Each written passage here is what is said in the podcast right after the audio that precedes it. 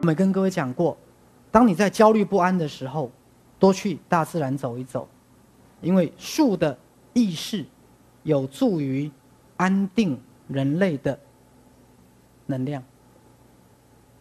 好，我们这里讲的不是只是分多精，只是树的这个化学成分，我们是说树的什么意识。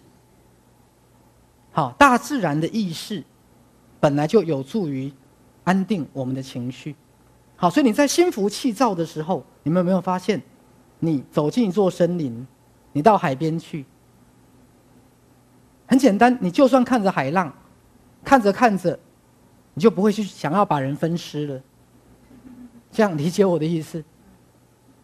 好，看着看着，你的心情就会平静下来。好，因为本来大自然就有安抚我们情绪的力量。所以，以现代人来讲，我们接触大自然真的不够，真的不够。好，所以真的有机会，一定要多看看山，看看水，好，心情才能真的安定下来。OK，好，那树当然是以某种方式解离，请划线。好，所以鲁伯有一首诗，就是树是在。出神状态，简单来讲，它好像是一种在冬眠的意识啦。而我这样比喻，哥就明白我的意思了。好，它是一个在冬眠的意识。那等一下我们后面我会讲。那以前我们学生物学，给我们讲过动物跟植物嘛。那动物跟植物最大的不一样，一个是会跑来跑去的动物嘛。那植物不会动吗？可是赛斯说，植物会移动吗？植物当然会移动啊，它慢慢长大不就是一种移动？好，所以等一下会讲，植物有它的意识，而且是非常高能量的、高智慧的意识。好，所以人类从来看不到万物，从来看不到万物。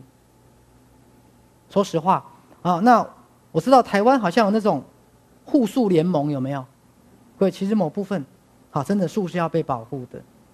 好，人类太容易把其他种类的生命，对，好，你说盖一栋大楼跟砍几棵树，以现在经济学来讲，当然是盖一栋大楼。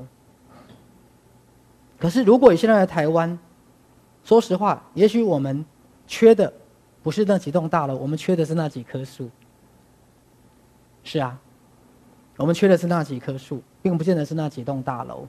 所以我要这里讲的是，人一直用什么？人的思维，自我的思维，我们真的看不到万物，看不到万物。好，这是很大的问题。来。